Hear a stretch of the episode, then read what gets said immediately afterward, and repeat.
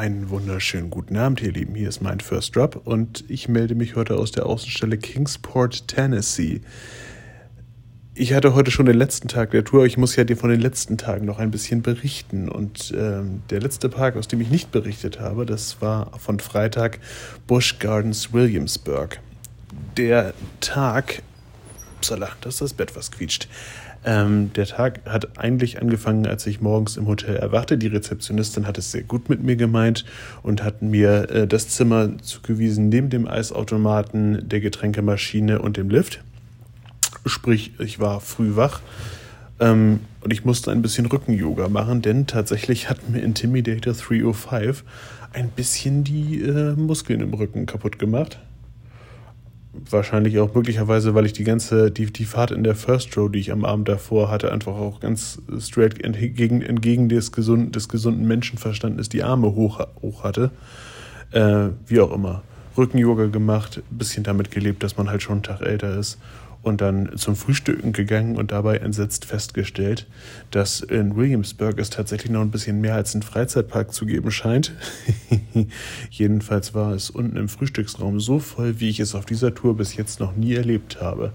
Und das obwohl, den Hinweis kann ich euch schon mal geben, die äh, amerikanischen Hostels jetzt nicht unbedingt dafür bekannt sind oder auch Hotels nicht unbedingt dafür bekannt sind, opulente Frühstücke rauszuknallen. Also ich kann das ja mal berichten, das Standardprogramm, was ich hier in den Hotels immer vorgefunden habe, ist eigentlich, du hast, ähm, wenn es gut läuft, ähm, ein warm, also als, als warme Darbietungen so, ähm, ja, Rührei, Rührei, Pfannkuchen, Rühreikuchendinger und, ähm, und, ähm, und gebratenen Bacon.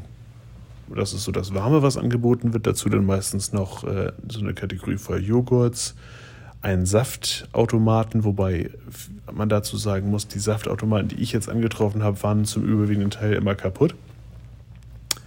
Oder es kam nur Wasser raus, obwohl eigentlich richtiger Fruchtsaft, übrigens naturally flavored, rauskommen sollte.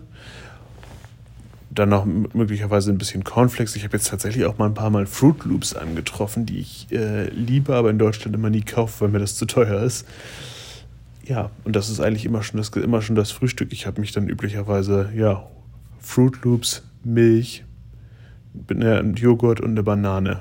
Und das war es dann meistens. Kaffee habe ich mir eigentlich immer auf dem Zimmer gemacht. Das ist hier in allen Hotels, in denen ich bis jetzt war, so gewesen, dass hier so eine kleine, ja, in Deutschland würde man sagen, eine Pad-Maschine war. De facto ist es halt so, dass du so eine, so eine, so eine Wanne unter dem Wasserzulauf hast, wo du so ein Kaffeepad reinschmeißt, Becher drunter und äh, ein bisschen was vom eigenen Wasser benutzen. Denn also ich würde das Wasser aus der Leitung hier ehrlich gesagt, man kann es wohl trinken, aber ich würde es nicht trinken, weil das halt, ich habe das glaube ich mal in einem der ersten Vlogs, äh, in einem der ersten Podcasts erzählt, das Wasser ist sehr, sehr chlorhaltig und das riecht man auch.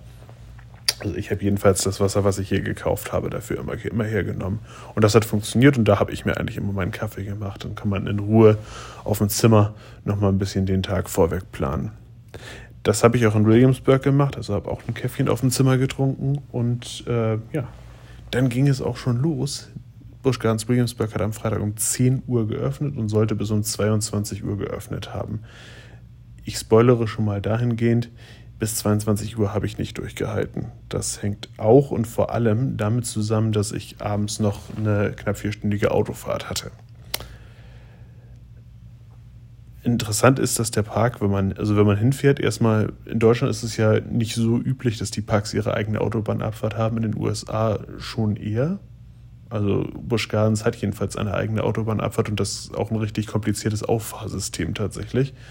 Ähm, Im Busch Gardens war es so, dass ich mir tatsächlich das Preferred Parking gegönnt habe, weil das im Prinzip auch preislich jetzt nicht mehr so viel tat. Es war, die Abfolge war, du hattest das normale Parken für 45 Dollar, du hast Preferred Parking für 50 Dollar und ich glaube, es gab noch VIP Parking für 55 Dollar.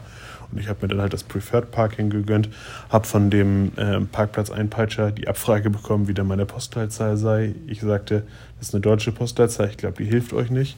Und da meinte er noch, doch, sag mal Bundesland, das reicht schon habe ihm das Bundesland genannt und dann war er glücklich, gab mir mein, rote, mein rotes äh, Winketeil, was ich, was ich an den Spiegel hängen sollte fürs Preferred Parking. Und dann bin ich äh, eifrig durch zum Parkplatz, der auch tatsächlich in ja, nicht ganz in Sichtweite des, des Eingangs war, aber schon relativ dicht dran. Also ich bin, glaube ich, fünf Gehminuten vom Parkeingang weg, was für US-Verhältnisse schon dicht dran ist, würde ich sagen. Und ich habe einen Parkplatz im Schatten bekommen, was, glaube ich, meinen Getränken ganz gut getan hat. Weil bis jetzt war es eigentlich immer so, ich habe mir beim amerikanischen Aldi immer so einen, äh, so einen Träger mit kleinen, kleinen Wasserflaschen geholt und eine Packung Eistee. Und das da im Kofferraum gelassen und ein Handtuch drüber gelegt. In der Hoffnung, dass das so ein bisschen wenigstens die direkte Sonneneinstrahlung nicht direkt auf die Flaschen einwirkt und das nicht so kochend heiß ist. Der Wagen war natürlich innen drin trotzdem jedes Mal kochend heiß und die Getränke ergo auch. Das hatte ein bisschen was, der Eistee hat eher was von einem Früchtetee gehabt und zwar warm. Diesmal hatte ich einen Platz im Schatten und äh, durfte froher Hoffnung dem entgegensehen, dass die Getränke vielleicht halbwegs kalt sind, wenn ich abends wiederkomme bin dann zum Eingang. Das ist so, ein, ja, so eine Brücke, die durch ein kleines Wäldchen führt. Man hört schon die äh, klassische, klassische Musik, die einem Bescheid wird. Man wird schon darauf hingewiesen, dass Busch Gardens von einer mir nicht näher benannten Quelle zum schönsten Themenpark der Welt ernannt wurde. Und dann steht man vor einem, ja, wie ich für einen Park dieser Größe tatsächlich verhältnismäßig unopulenten Eingang. Also relativ klein, und ähm, ja, so drei, vier Torbogen, wo man erstmal durch die Sicherheitskontrolle äh, marschiert. Da war es tatsächlich so, dass ich, diesmal hatte ich einen Rucksack dabei. Ich rechnete also felsenfest damit, dass ich äh, auch kontrolliert würde. Ich bin aber so durchgewunken worden. Ich hatte den Rucksack deswegen dabei, weil ich mir eine, äh, weil ich die GoPro dabei hatte, denn Busch Gardens ermöglicht es einem On-Rides zu machen und davon wollte ich natürlich gerne Gebrauch machen. Also bin ich als allererstes mal zur Guest Relation gegangen.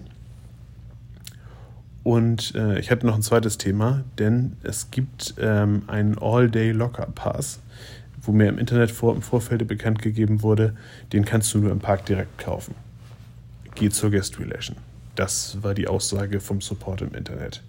Ich also hin, habe gesagt, hallo, ich würde gerne GoPro ein, einsetzen und ich würde gerne diesen All-Day Locker Pass. Sagt er, ja, ist ja schön, dieser Audi Locker Pass, den musst du direkt am Locker selber kaufen. Dann blickte ich rüber zu diesen Lockern und stellte fest, dass das gleiche System, was Sexflex und Busch Gardens und Spoiler Alert Dollywood auch ähm, benutzen. Und äh, ja, was soll ich groß sagen? Also, das ist hier in Amerika weit verbreitet, da konnte man das dann letztlich auch kaufen. Kostet, in den, kostet dann in Busch Gardens auch 10 Dollar.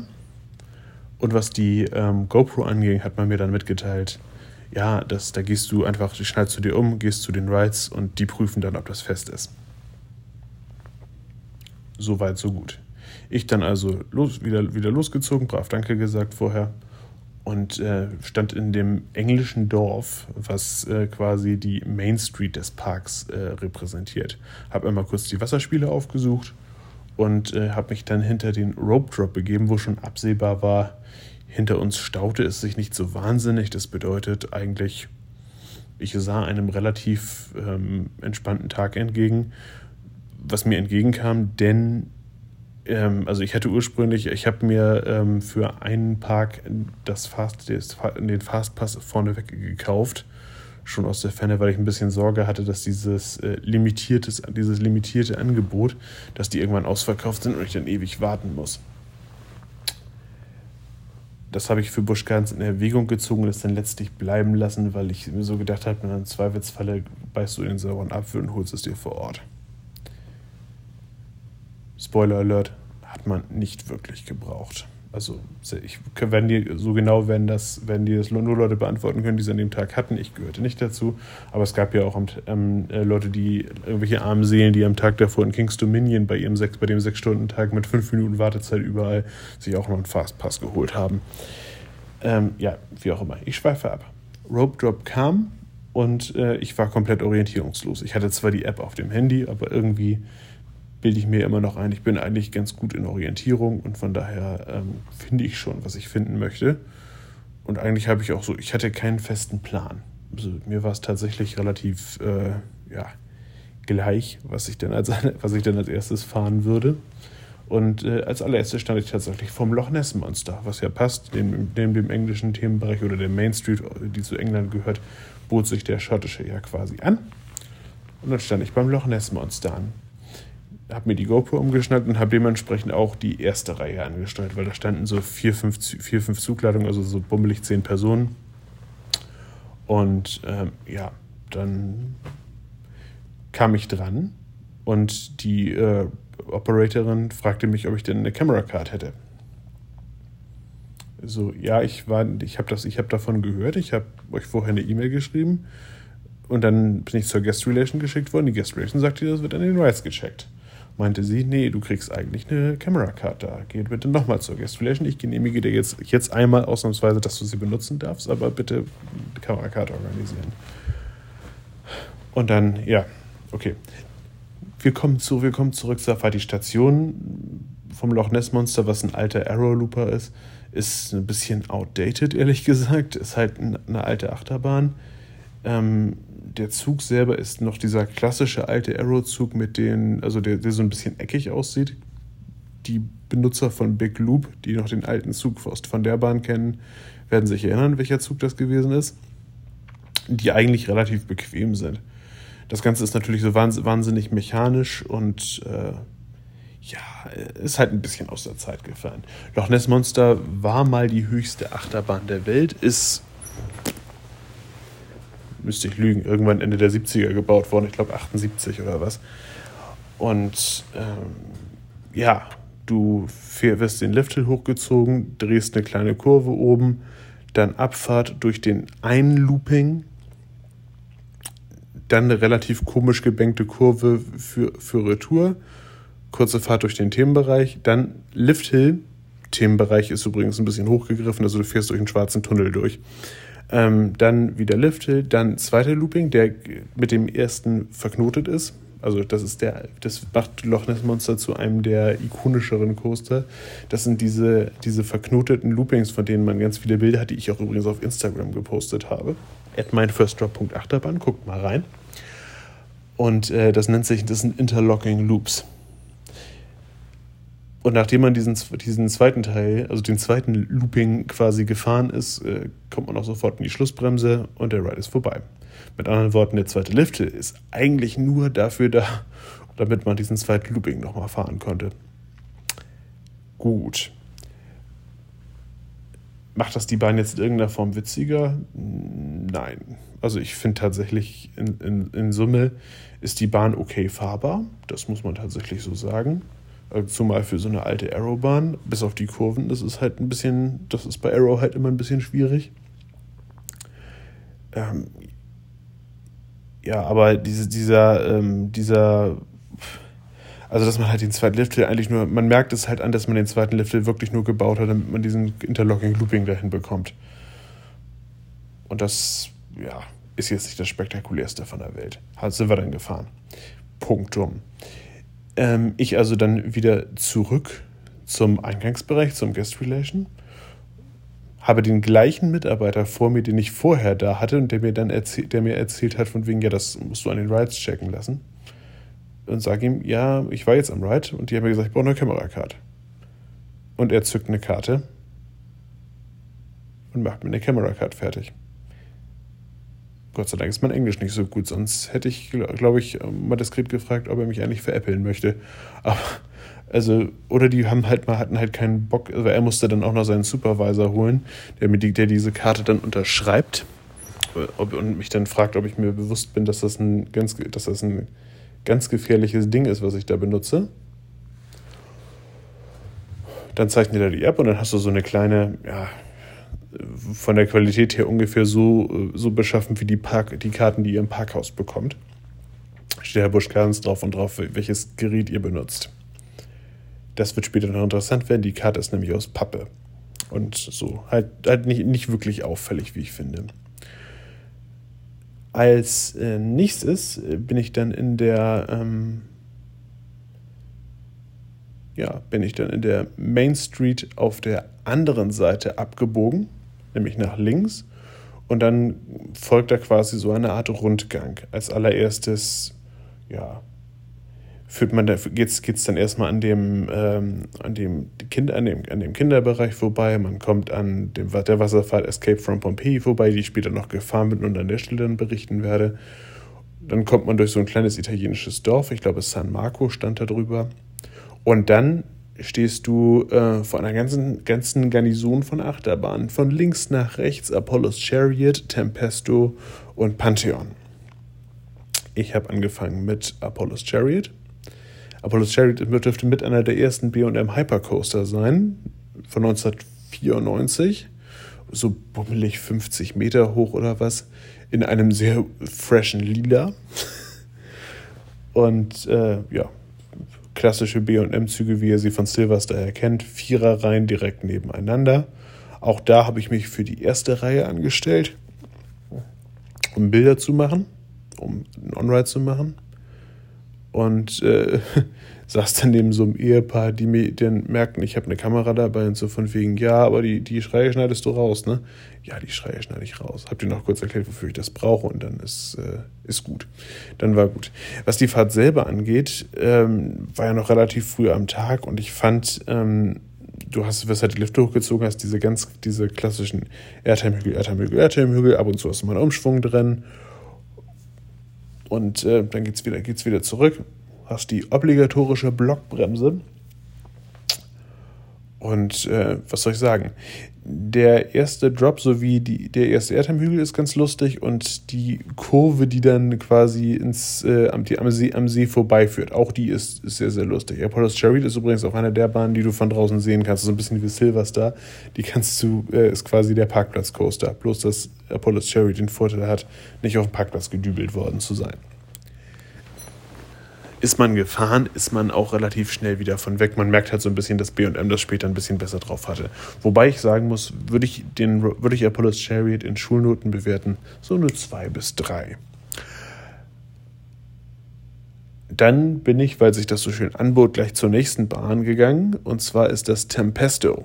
Tempesto ist ein Skyrocket 2 kennen viele von euch als äh, Skyscream aus dem Holiday Park oder wenn ihr, wenn ihr die Vlogs schon länger guckt, äh, Hype aus Sakyanami, das sind auch Skyrocket 2 in den USA, sind das relativ gebräuchliche Rides. Ähm, also es gibt jedenfalls ein paar mehr von der Sorte, war aber der einzige, den ich jetzt insgesamt auf meiner Tour hatte. Ähm, normalerweise haben diese Skyrocket 2 auch Zweierwagen, also jedenfalls ist das das gebräuchliche Muster. Die Gruppe um Busch Gardens hat die Dinger immer mit Dreierwagen bestellt und mit sogenannten Comfort Collars. Also die normalen Bügel von so einem Skyrocket sind eigentlich mehr oder weniger, du hast einen Beckenbügel und du hast einen Schienbeinbügel. Das ist das Ding, was im Holiday Park falsch rum äh, eingebaut wurde. Und hier ist es halt so, dass du noch so, ein, so eine Labber-Gummiweste hast, die du, die du dich ja irgendwie einfädeln musst, die aber relativ schwer ist und dementsprechend muss man so das Ding mit der einen Hand anheben, den Kopf ein bisschen nach vorne nehmen, den Kopf nach hinten nehmen, die Comfort-Collar drüber, den Bügel zu dir hinziehen und das Gewalt dann verbinden. Und damit sind einige Amerikaner überfordert. Generell, das habe ich schon mal, das habe ich ja schon mal gesagt, so selbstständiges Denken ist hier nicht so verbreitet. Um das mal in der Deutlichkeit zu sagen. Also es sind tatsächlich auch, und was der Write-Up zum Beispiel reinruft, ist, da wird grundsätzlich fast nie drauf gehört. In neun von zehn Fällen nicht. Ich komme da später nochmal zu, glaube ich. Gut, was die Fahrt angeht, du hast den äh, einen Vorwärts-Lounge, du hast einen etwas stärkeren Rückwärts-Lounge, du hast nochmal den Vorwärts-Lounge, der dich dann ähm, ja, einmal, einmal, hoch, einmal hochfährt, dann hast du diese sehr langsam durchfahrende Rolle. Und dann gibt es noch einen Ab Abfahrt, Non-Inverted Loop. Und dann bist du auch schon wieder zurück. Das Ganze hat einen sehr schmalen Footprint. Ich finde, diese Skyrockets 2 sind eigentlich immer ganz nette Dinger, wenn die Schienbeinbügel dann richtig montiert sind. Wie gesagt, für die, für die Größe ist, ist das schon interessant. Ich habe mittlerweile übrigens im Internet gelesen, diese ähm, Skyrocket 2 ist ja ein, äh, ist normalerweise nur mit einem, mit einem Zug ausgeliefert. Es gibt, es, wohl, sowohl, es gibt irgendwo in Südamerika eine Ausfertigung, die auf zwei Zügen läuft, weil die so ein Verschiebegleis hat. Das wäre dann cool. Das wäre, glaube ich, auch so im Nachgang etwas, was dieser Bahn gut getan hätte. Die Wartezeit war nämlich schon recht lang. Dann kamen wir zu einem der angedachten Highlights dieser Tour und das war, das war Pantheon. Das ist ein äh, Lounge Spike Coaster von, äh, von Intermin. Und zwar auch der mit einem Pendel-Lounge, genau wie es wie, wie, äh, wie Tempesto. kann sich da auch überlegen, ob das jetzt so wahnsinnig sinnvoll war, aber natürlich, was die Ausmessung des Rides als solches angeht, nicht so richtig zu vergleichen. Ähm, wie gesagt, Tempesto, Intermin, du hast quasi, ähm, also erstmal, ich bin direkt in die Station rein und ich habe, glaube ich, drei Züge gewartet, bis ich in der Front Row dran gekommen bin. Hatte so einen äh, Daddy neben mir sitzen, der irgendwie auf seinen Sohn gewartet hat. Und der Sohn kam nicht. Dementsprechend waren wir dann beide, äh, waren wir dann beide äh, eine Zwangsgemeinschaft. Ich glaube, ihr werdet, wenn das On-Ride irgendwann rauskommt, auch hören. Der war ein bisschen, der war ein bisschen angepisst, dass sein Sohn nicht aufgekreuzt und dass er mit mir fahren musste. Und dann hat ihn der Ride aber auch noch darauf hingewiesen, dass er bitte die Sonnenbrille abnehmen möge. Man hat in, ja, ich sag mal, wechselhaft, wechselhafter äh, Konsequenz darauf geachtet, dass die Leute keine losen Gegenstände bei sich tragen. Witzigerweise waren Sonnenbrillen mal okay und mal nicht. Es waren sogar teilweise diese Plastik-Sonnenbrillen okay. Dann war aber wiederum äh, eine Brille mit Band nicht okay. Also so ein richtig stringentes System haben die, haben die Jungs und Mädels sich da nicht einfallen lassen. Aber die, also, achso, dann kommen wir äh, ganz, ganz unwesentlich. Die Bahn selber ist tatsächlich dafür, dass sich der Park zum besten Themenpark der Welt erklärt hat oder irgendein, irgendein Blatt, was den Europapark sponsert, wahrscheinlich auch wahrscheinlich das so erklärt hat, keine Ahnung. Ähm, Pantheon hat tatsächlich gar kein Theming. Pantheon ist, soll, soll irgendwie so das, äh, die, die, der, ich glaube, der Raum, wo sich die Götter aufhalten, nennt sich. Das ist das Pantheon. Und äh, ja, davon erkennt man aber nichts. Es ist quasi göttergleiche Lehre vorhanden. Außer dem Ride selber. Und äh, da, du hast eine kleine Abfahrt, kurzer Launch-Abschnitt, dann eine, eine Rolle. Die Rolle führt dann in einer langgezogenen Kurve auf den ähm, mit einem, in der Mitte mit einem Airtime-Hügel versehenen Launch-Abschnitt, der dich äh, halb den Tophead hochbringt, dann rollst du wieder rückwärts. Währenddessen wird hinter dir die quasi die Zubringerstraße einmal umgeleitet, dass du, äh, dass, eine, dass eine Weiche umgeklappt ist und dass du den Vertical äh, Spike hochfahren kannst. Und äh, ja, das tut man dann. Interessant ist übrigens, dass dieser Lounge, der das macht, also Mack hat ja offensichtlich eine Firma an der Hand oder macht das auch selber, wo die Statoren auch über diese über diesen ähm, Airtime Hill, also über diesen Airtime Hill, über diesen Bunny Hop in der Mitte vom Beschleunigungsabschnitt rüberbauen kann. Da sind bei Mack ja auch Statoren verbaut oder jedenfalls ist diese Unterbrechung nicht so deutlich merkbar. Und Intermin hat, hat das so gebaut, dass vorm und hinterm Launch-Abschnitt jeweils ähm, eine Gruppe von Staturen ist. Das heißt, du hast quasi in der Mitte, der, also in der, in der Beschleunigung immer jeweils eine Unterbrechung ist jetzt, fühlt sich irgendwie komisch an. Ich frage mich, warum man das so gemacht hat, weil ich mir, bin mir ziemlich sicher, auch Intermin hätte das irgendwie hinbiegen können, dass man äh, einen geraden Launch-Abschnitt hat. Ich hätte erst nur überlegt, ob das damit zusammenhängt, dass man den Zug ja, wenn, er, wenn die Weiche sich hin, hinter dem Zug nicht drehen sollte aus irgendwelchen Gründen, dass man den dann ja bremsen muss. Aber spricht ja auch nichts dagegen, den Zug auf dem Erdheimhügel zu bremsen. Wer darüber Näheres weiß, schreibt mir gerne über Instagram. Ich wäre interessiert, das zu wissen. Äh, wo waren wir hängen geblieben? Genau, Vertical Spike. Die, das Ding ist fast, diese Vertical Spike ist, glaube ich, fast 50 Meter hoch. Und ähm, ich habe es in meinen beiden Fahrten, die ich gemacht habe, nicht hinbekommen, mich so hinzusetzen, dass ich nicht in dieser Vertical Spike nach vorne gerutscht bin, mit äh, körperlich sensiblen Organen dann relativ unkommod vorne an der, an der, ja, da wo, der, wo quasi der Bügel abschließt, das, diese, du hast ja, du hast ja bei diesen Intimate-Dinger diese relativ geräumigen Sitzschalen, die nach vorne hin aber auch so einen kleinen Knubbel haben, dass du da nicht durchrutschen kannst. Und da bin ich in der Vertical Spike jedes Mal entgegengerutscht und dann beim Lounge-Abschnitt auch nicht mehr wieder davon weggekommen. Beim Lounge-Abschnitt bin ich dann jeweils, schubberte es halt. Das war unangenehm, möchte ich kurz sagen. Das habe ich auch bei der zweiten Fahrt nicht besser hinbekommen. Die restliche äh, Fahrt ist dann, du hast einmal diesen schönen Top-Hat, dann droppst du aus dem Top-Hat heraus. Du hast einen richtig schönen Outbanked Top-Hat, der dann, der dann nochmal kommt, der dann wohl nicht ganz so Top-Hat sein kann, sonst wäre es ja kein Top-Hat. Guckt auf RCDB, wie dieses dusselige Element heißt. Ist auf jeden Fall sowas wie ein Top-Hat, bloß dass der halt oben nicht gerade hoch ist, sondern dass, dass der Zug zur Seite kippt. Das ist ganz cool. Und dann hast du noch ein Element, was ich als eine, na, ich würde sagen, eine langgezogene Zero-G-Roll bezeichnen würde. Ähm, so, Tiger hat dieses Element in vergleichbarer Art und Weise. Du fährst halt kopfüber und das eine ganze Weile. Und das mit relativ hoher Intensität. Danach noch so ein paar, paar Umschwünge, Erdheim-Hügel, Dankeschön, das war's.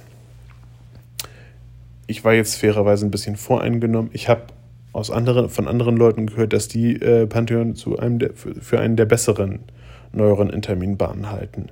Das kann ich jetzt für mich nicht bestätigen. Ich persönlich fand das fand Pantheon eher enttäuschend. Das mag aber auch daran liegen, dass ich halt für mich keine schöne Sitzposition gefunden habe. Und vielleicht liegt das auch an meinen körperlichen Eigenarten. Keine Ahnung. Ähm, grundsätzlich würde ich euch ja sowieso raten, verschafft euch, wenn es geht, irgendwie einen eigenen Eindruck. Ich persönlich konnte mit Pantheon nicht so viel anfangen.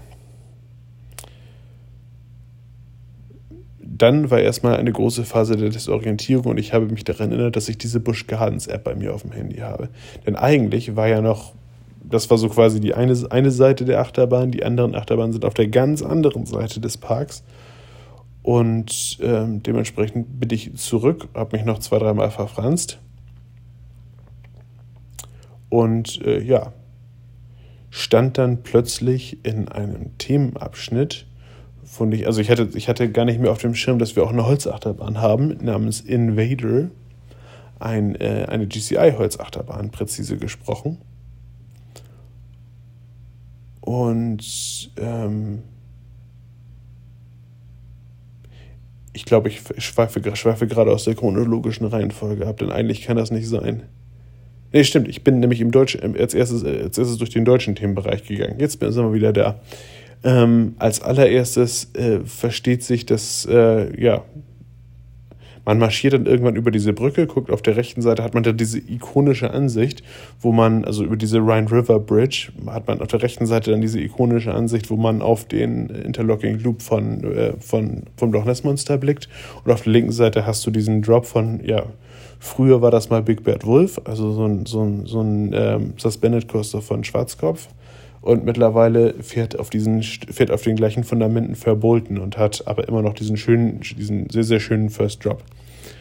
Und Verbolten war auch die nächste Achterbahn, die ich machen wollte. Bei Verbolten handelt es sich um einen ähm, Multi-Launch Coaster aus dem Hause Zierer mit Drop Track. Oh, jetzt habe ich euch gespoilert. Das habt ihr bestimmt nicht kommen sehen. Ähm, und Verbolten ist storytechnisch so, dass so ein, ähm, ja, ein Geschwisterpaar führt so ein Reiseunternehmen für den Schwarzwald das heißt, wir befinden uns quasi in Deutschland, wenn ihr so wollt. Das erkennt man auch daran, dass die ganze Zeit so, äh, ja, irgendwelche Warntafeln in Google, feinstem Google Translator Deutsch ähm, da rumhängen. Zum Beispiel mit, mit, mit, uns, mit uns verstauen sie ihre Koffer, mit uns verstauen sie Koffer richtig. Mitarbeiter nur, Uhrzeigersinn nur, und so weiter und so fort. Das ist total urig. Witzigerweise war da auch ein Aufkleber von Bayern München, der durchgestrichen war. Und später in der Station ist dann ein Aufkleber von 1860 München. Was das mit dem Schwarzwald zu tun hat. Naja, gut. dann hast du noch die, äh, die Schwester, die macht ist halt über Tonband die ganze Zeit zu vernehmen, weil sie die Ansagen in der Station macht. Und äh, sagt, sagt halt, verabschiedet die, die ganzen Fahrer dann halt auch mit einem Auf Wiedersehen.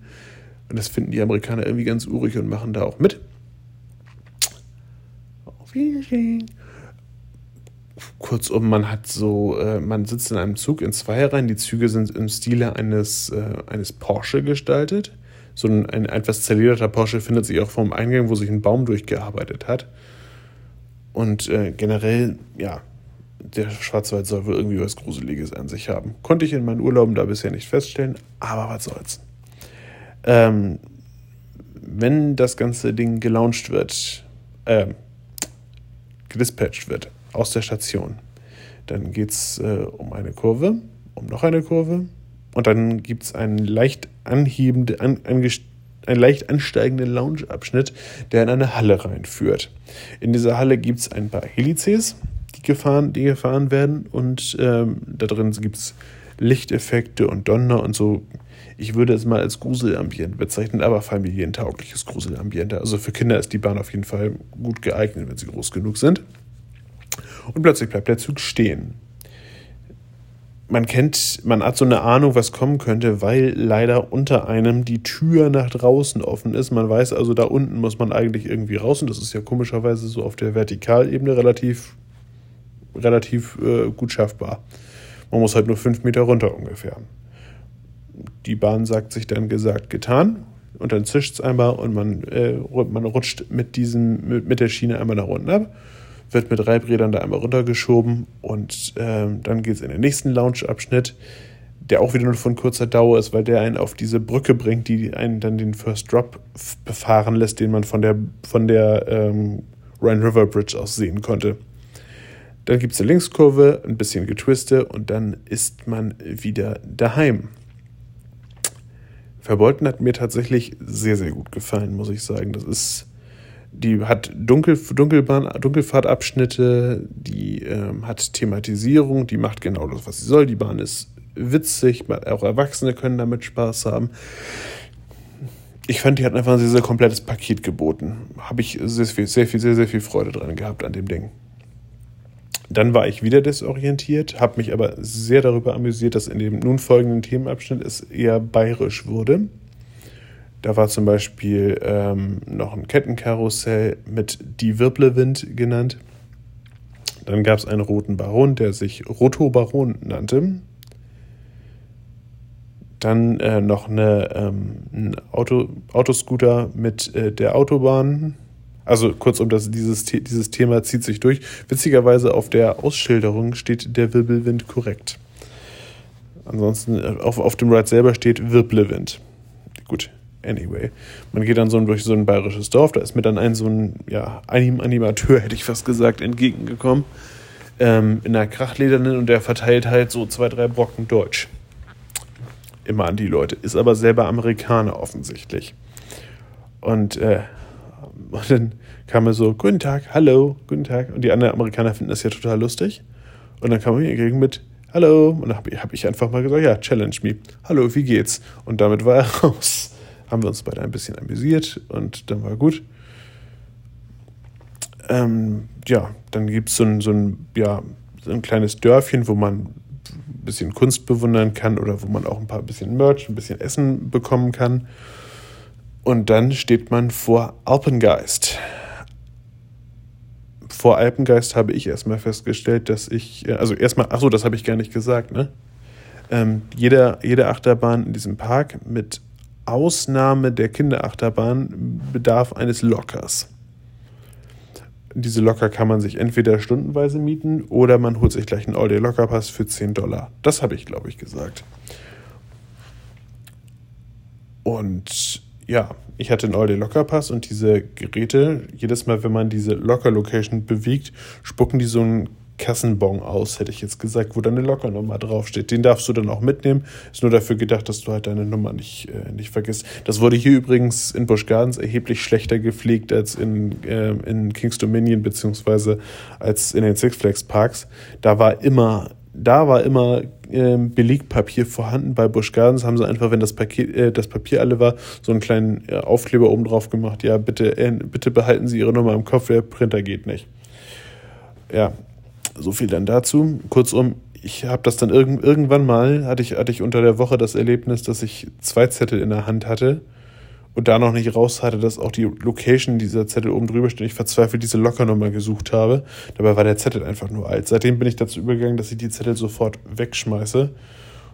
Und ähm, ja, mit dem Zettel wegschmeißen habe ich auch meine Camera Card weggeschmissen. nur hatte ich, äh, weil ohnehin nicht mehr so viele Bahnen übrig waren, in meiner Wahrnehmung waren das nämlich nur zwei, nämlich Griffin und Alpengeist, habe ich dann gesagt, ach komm, mache ich halt ein paar mehr Off-Ride-Aufnahmen und dann geht sich das schon aus. Ich hatte keine Lust mehr zum Eingang und dem Typen zum dritten Mal zu erklären, wie das funktioniert. Und äh, ja, ich wollte fahren. Ich habe meine Sachen also in einen Locker eingeschlossen und habe mich bei Alpengeist in die letzte Reihe gesetzt. Bei Alpengeist haben wir einen B&M Inverted Coaster, der höchste der Welt. Und äh, der Alpengeist stellt so quasi thematisiert nach, thematisiert nach einem verrückt gewordenen Skilift. Das erkennt man am First Drop also beziehungsweise am Lifthill selber, der im Stile eines Skilifts gestaltet ist. Das erkennt man daran, dass im Laufe der Strecke so ein bisschen Schnee in Anführungsstrichen äh, auf dem Boden verteilt wurde. Und das erkennt man daran, dass äh, die, die Wagen selber, die Reihe vor einem hat immer so Schier an der Seite. Also es ist schon ein bisschen Thematisierung da. Ganz witzig. Das Gebäude selber ist so im Bayerischen, also das Stationsgebäude selber ist so im bayerischen Stil, könnte man das, glaube ich, umschreiben die Bahn selber hat ein sehr, sehr schönes Layout. Man, wirkt, man merkt aber, das war, muss, muss so ein bisschen der Zeitraum gewesen sein, wo BM auch mal mit größeren Invertern experimentiert hat. Denn ich finde, oder ich habe, ich fand, dass die, boah, verbal bin ich heute gut drauf. Ähm, ich fand, dass die ähm, Elemente sehr, sehr stuckelig zueinander waren. Also du hast im Gegensatz zu den sonst üblichen Anordnungen hast du jetzt zwar ein bisschen Variation drin, also dieser, dieser ähm, du hast, du hast diesen, zwar, zwar diesen Looping, aber dann gibt es halt auch mal ähm, andere Inversionselemente. Und das grundsätzlich hat das mit Sicherheit Potenzial, aber ich, die Übergänge sind nicht wirklich schön. Und Busch Gardens hat es offensichtlich im Rahmen der Einsperrung versäumt, mal wieder neue Räder draufzupacken. Also es hat extrem, extrem vibriert in der letzten Reihe. Es hat nicht so wahnsinnig viel Freude gemacht. Das ist ein bisschen schade, denn eigentlich habe ich mir von Alpengästen eine ganze Menge versprochen, weil ich diese BM-Inverter eigentlich sehr gerne mag. Speziell jetzt zum Beispiel Cartoon ist ja ungefähr von der Höhe vergleichbar. Cartoon habe ich als richtig, als richtig geilen Inverter in Erinnerung und ich hätte mir sowas ähnliches erhofft. Das ist es definitiv nicht ich bin, soweit kann ich schon mal vorne, vorweg, vorweggreifen, später Alpengeist auch noch mal ein bisschen weiter vorne gefahren. Auf der anderen Seite selbes Thema. Und dann kann ich so einen Ride auch, kann ich den auch nicht, nicht, nicht mehr wirklich gut finden, ehrlich gesagt. Also ist es ja normalerweise klar, Leute, die von Achterbahnen eine ganze Menge Ahnung haben, sagen jetzt bestimmt, ja, aber Alpengeist, musst, musst du vorne in der Mitte fahren. Aber dann wird es mir langsam zu speziell, muss ich ehrlicherweise sagen. Diese B&M-Inverter haben effektiv ja sowieso nur entweder, entweder du sitzt außen oder vorne oder hinten. Hinten hast du den intensiven Ride, siehst aber nichts. Und vorne macht es halt Bock, weil du, weil du was sehen kannst. Und an den Seiten geht das meinetwegen auch noch. Aber ansonsten sind diese BM-Inverter halt sowieso schon relativ selektiv, was die, Sitzplatz, was die Sitzplatzauswahl angeht. Und da habe ich keine Lust, so ein, so Ride zu machen, wo ich dann zwei, drei, zwei, drei Plätze äh, habe, auf denen das Ding Spaß macht. Und sonst vibriert er sich einen weg. Da bin ich wirklich enttäuscht gewesen, muss ich sagen dann gab es ja ähm, noch eine weitere Achterbahn zu fahren. Die müsste dann ja beim schottischen Themenbereich eigentlich gewesen sein. Nannte sich Invaders, eine Holzachterbahn von GCI. Da fahren mittlerweile die Züge von, äh, die früheren Züge von Gwasi drauf. Gwasi, was jetzt Iron Gwasi ist in Busch Gardens. Und ähm, es ist eine kleine Holzachterbahn tatsächlich. Erinnerte so ein bisschen würde ich von der Intensität her ein bisschen über Heidi the Ride im Plopsaland äh, ansiedeln. Ein ganz kleines bisschen. Ähm, schon lustig. Hui, ist auch schon spät am Tag, ne? ähm, Ist lustig. Ist nicht überragend intensiv, ist also für, für, für Zimmer, für Kinder durchaus kompatibel. Interessant ist auch, dass wir übrigens keine Sicherheitsgurte hier haben, sondern wirklich nur den normalen GCI-Bügel. Und äh, ja, Thematisierung ist ja bei einer Holzachterbahn eh eher nicht so gebräuchlich, wenn sie nicht Wodan heißt. Dementsprechend hat man sich das hier auch weitestgehend geklemmt. Das geht wohl um irgendwelche Invasoren und so weiter. Das war äh, tatsächlich. es war so, dass ich mich zu einer, also ich, ich musste mich zwangsweise, zwangsweise zu einer, äh, zu einer dreiköpfigen Familie gesellen. Das ist leider in den letzten Tagen ein bisschen häufiger vorgekommen. Und die Familien haben das irgendwie gar nicht so gerne. Wahrscheinlich, weil ich denen das Ride-Foto dann zerschieße oder die mich da irgendwie rausschnibbeln müssen, keine Ahnung. Ja, also wie gesagt, ist, ist, jetzt, ist jetzt ganz witzig, würde ich jetzt aber auch keine Stunden für anstehen. Ich habe jetzt effektiv, glaube ich, 20 Minuten für die Bahn gewartet. Das war okay. Geht man dann ein bisschen weiter durch, kommt man in den Themenbereich New France. Das ist auch wieder eine, ganze Menge Shop, ein Bistro und eben Griffin. Griffin war aber temporarily closed. Das hat man äh, so mitgeteilt, dass man den Bereich komplett abgeriegelt hat. Also quasi komplett abgeriegelt, dazu sage ich gleich noch was. Also man hat quasi so Parkbank, Parkbänke in den Zugang reingestellt und dahinter war dann halt Ride is temporarily closed. Später habe ich dann festgestellt, dass ähm, es auch über den Ausgangsbereich, also man hat zwei Zugänge. Einmal dieses Splash, diesen Splash Zone äh, Bereich, wo man, wo man in Richtung äh, Ride-Eingang gehen kann und einmal den, so einen zentralen Zugang, wo man quasi direkt auf den Haupteingang von Griffins zusteuert. Diesen Haupteingangsbereich haben sie zugemacht, den anderen nicht. Ich bin nämlich irgendwann mal von der anderen Seite gekommen und war total irritiert darum, darum dass von wegen, ey, das ist ja, ist ja, ist ja geil, haben die die jetzt doch aufgemacht und die finden, das findet nur keiner und so.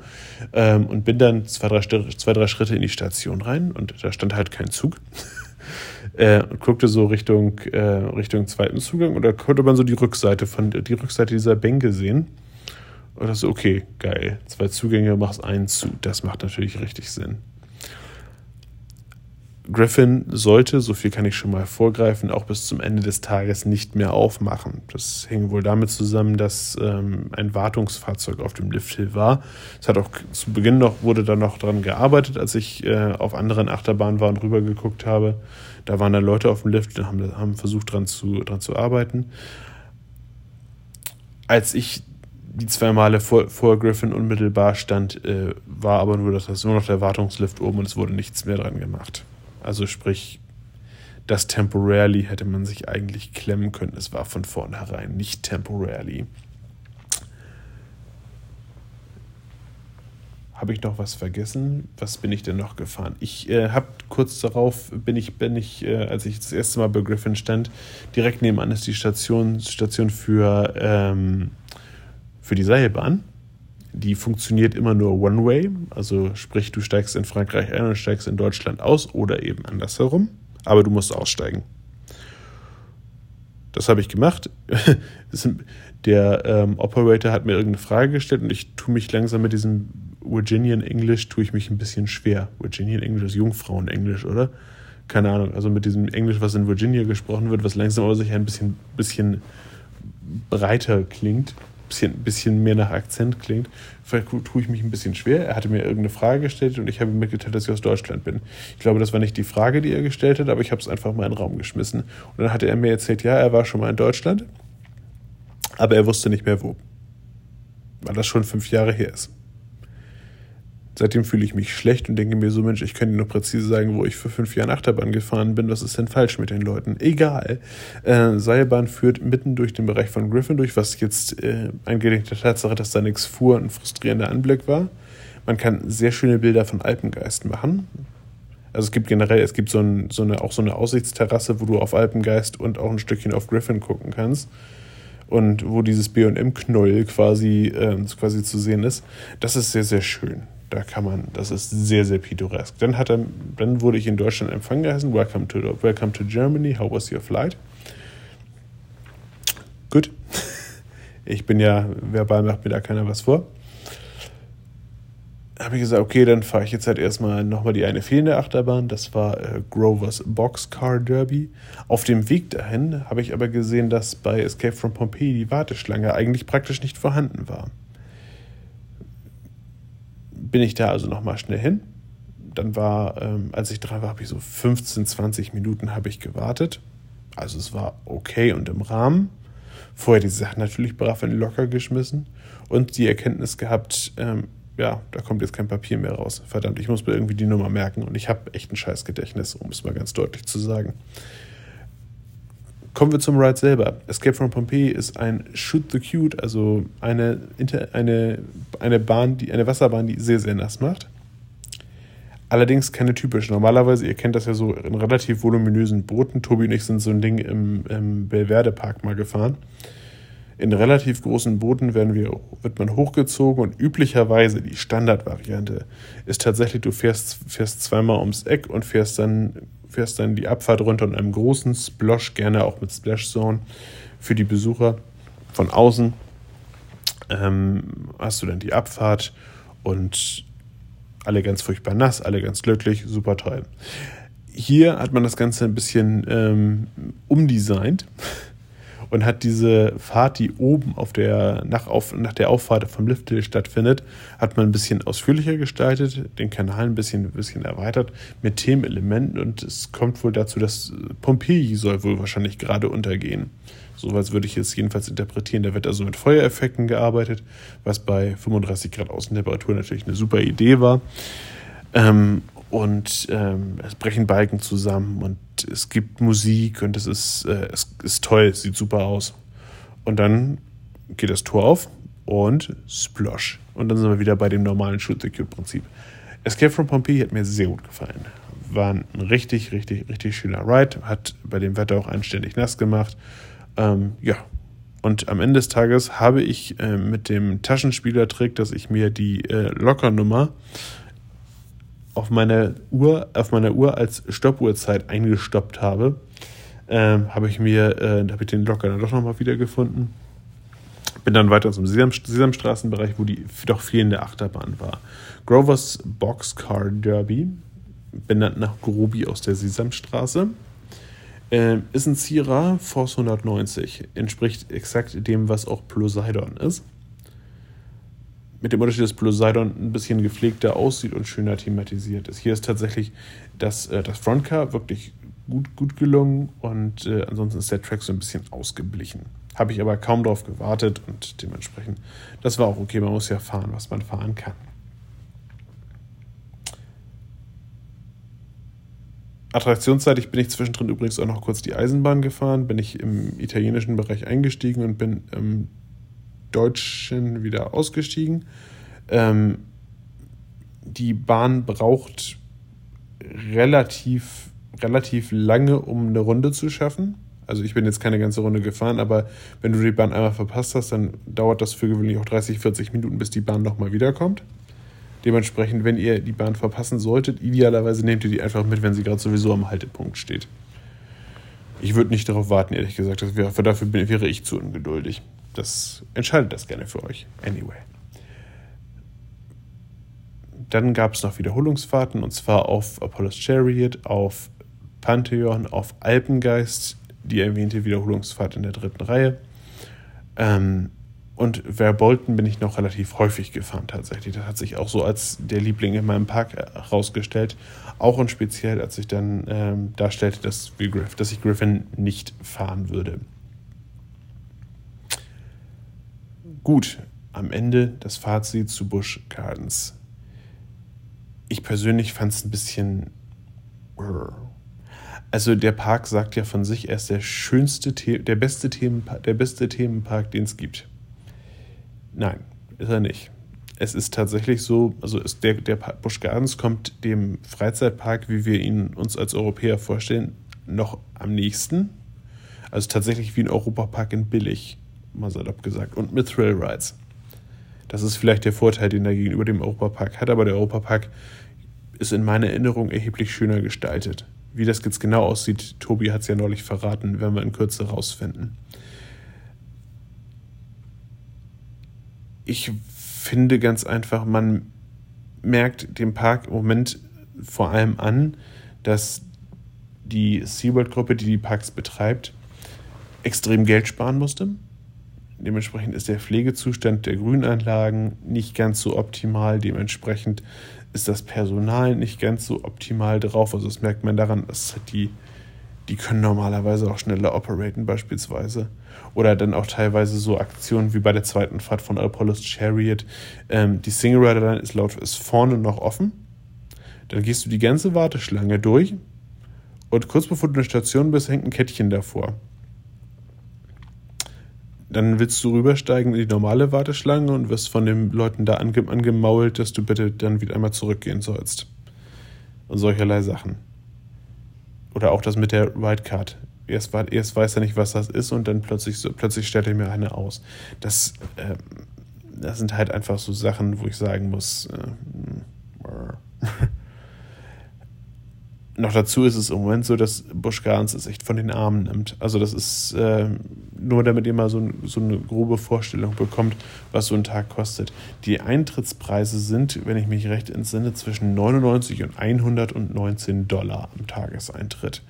Das wird ein bisschen billiger, wenn man ein Zweitagesticket nimmt. Wofür, ich, wozu ich auch ehrlich gesagt raten würde, weil es zum, so zum Erkunden und gerade wenn man auch vielleicht mit kleineren Kindern da ist und die ganzen kleinen Rides auch mitnehmen möchte, dann machen zwei Tage schon Sinn. Außerdem erhöhst, erhöhst du natürlich die Wahrscheinlichkeit, dass du solchen Geschichten, wie es mir jetzt mit Griffin passiert ist, dass du solchen Geschichten aus dem Weg gehst. Dann hast du das mit dem Parken, ich erwähnte es vorhin, 45 bis 55 Dollar. Dann kannst du natürlich noch einen Fastpass dazu kaufen für 99 Dollar. Dann ist der Merch sündhaft teuer. Also ich hatte, ich hatte mal geguckt, ob ich mir von Pantheon vielleicht so ein Langarm-Shirt hole, weil das eigentlich ganz schick aussah. Dafür wollen die 50 Dollar haben.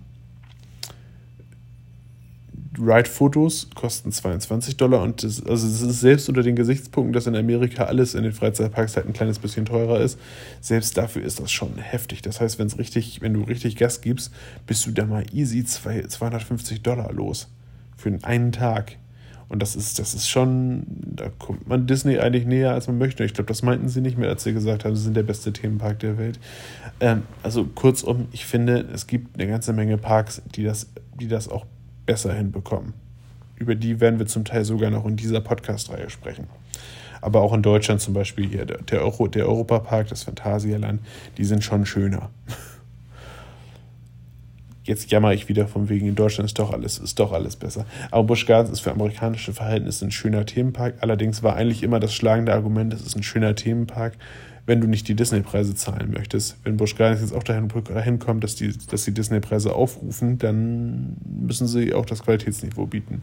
Dazu kam dann eben, dass die, dass auch, wenn man mal einen kritischen Blick durch den Park hat schweifen lassen, dass ähm, auch eine ganze Menge Rides einfach geschlossen waren. Also fängt an bei ganz viel, ganz, ganz vielen Kiddie Rides. Das geht über Griffin, das ähm, war zum Beispiel der Mac Tower im deutschen Themenbereich, der war zu und so weiter und so fort. Also es war doch am Ende des Tages eine ganze Menge zu.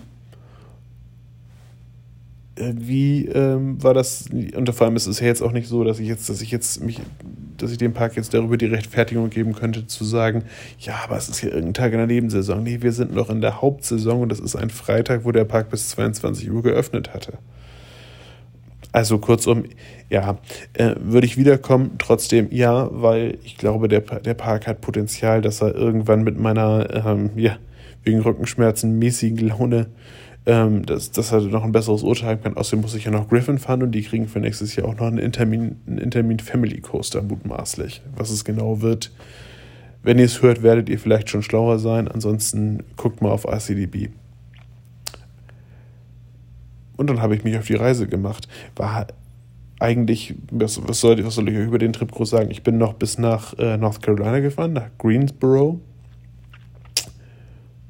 Und habe da dann letztlich gepennt. Auf dem Weg dahin bin ich in Hopewell, Virginia beim Burger King gewesen und hatte ein Erlebnis der dritten Art, was Fast Food angeht. Ich habe das, müsst ihr euch vorstellen, ich komme da rein. Ich wollte eigentlich drin, da drin essen. Ich habe dann hab das letztlich auch gemacht, habe meine Order bestellt und du kriegst ja in dem Burger King in den USA kriegst du so, so eine Bestellnummer, die dann aber aufgerufen wird und nicht angezeigt wird, wie wir das vielleicht kennen.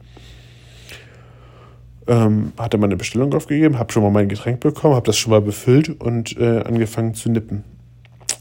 35 Minuten später war das Getränk leer die Bestellung immer noch nicht da. Die Dame, die weit nach mir gekommen war, wurde auch schon ungehalten, weil sie wohl einen hungrigen Mann zu Hause hatte. Wir tauschten uns dann mal kurz aus und sie meinte dann so, die sollen halt nicht so viel quatschen, die sollen halt arbeiten. Hat das denen dann auch mitgeteilt. Das hat nicht zur Steigerung des Tempos beigetragen. Und irgendwann hatte ich dann meinen Burger und meine Pommes und das Getränk war leer. Und ich durfte nicht nochmal refillen. Naja, geil. Ähm, und dann weiter. Ich, ich habe ja, hab ja, was die Autofahrten angeht, ich, höre ich, ich höre da ja selber Podcast, allerdings keinen Freizeitpark-Podcast, sondern True Crime-Podcasts. Und ich muss nochmal feststellen, in den USA ist es eigentlich normalerweise, normalerweise total entspannt, Auto zu fahren, wenn der Tempomat dann funktionieren würde. Und da hat diese Schrottkiste, die man mir von der, Auto, von der Autovermietung angedreht hat, ähm, wieder, wieder performt. Ich musste dreimal anhalten, um den Wagen einmal auszumachen ähm, zu resetten und wieder, wieder anzumachen, damit dieser blöde Tempomat geht, weil das macht echt keinen Spaß mehr. Ich bin übrigens das kann ich euch vielleicht dann auch nochmal im Detail erzählen. Heute habe ich tatsächlich irgendwann gesagt, ach komm, leck mich, ich habe den, den mir dann angeguckt, wie ich den Fuß am besten stelle, damit die Geschwindigkeit ungefähr so bleibt wie angesagt. Und so, damit ich nicht jedes Mal den Motor noch wieder an- und ausmachen soll. Also es ist echt nervig. Bin ganz froh, dass ich den morgen los bin. So, dann habe ich eigentlich jetzt, glaube ich, alles gesagt. Ich bin im Bettchen, ich bin auch in Greensboro im Bettchen gewesen, dann am Ende des Tages. Ähm, wie das Hotel war, erzähle ich euch dann im nächsten Podcast. Und den solltet ihr eigentlich schon morgen hören. Hoffe ich mal, dass ich das irgendwie hinbekomme vor meiner Abfahrt. Ich wünsche euch jedenfalls jetzt aus, äh, aus Kingsport, Tennessee, eine gute Nacht. Wir hören uns, hören uns dann morgen oder sehen uns an anderer Stelle. Habt eine schöne Zeit. Tschüss.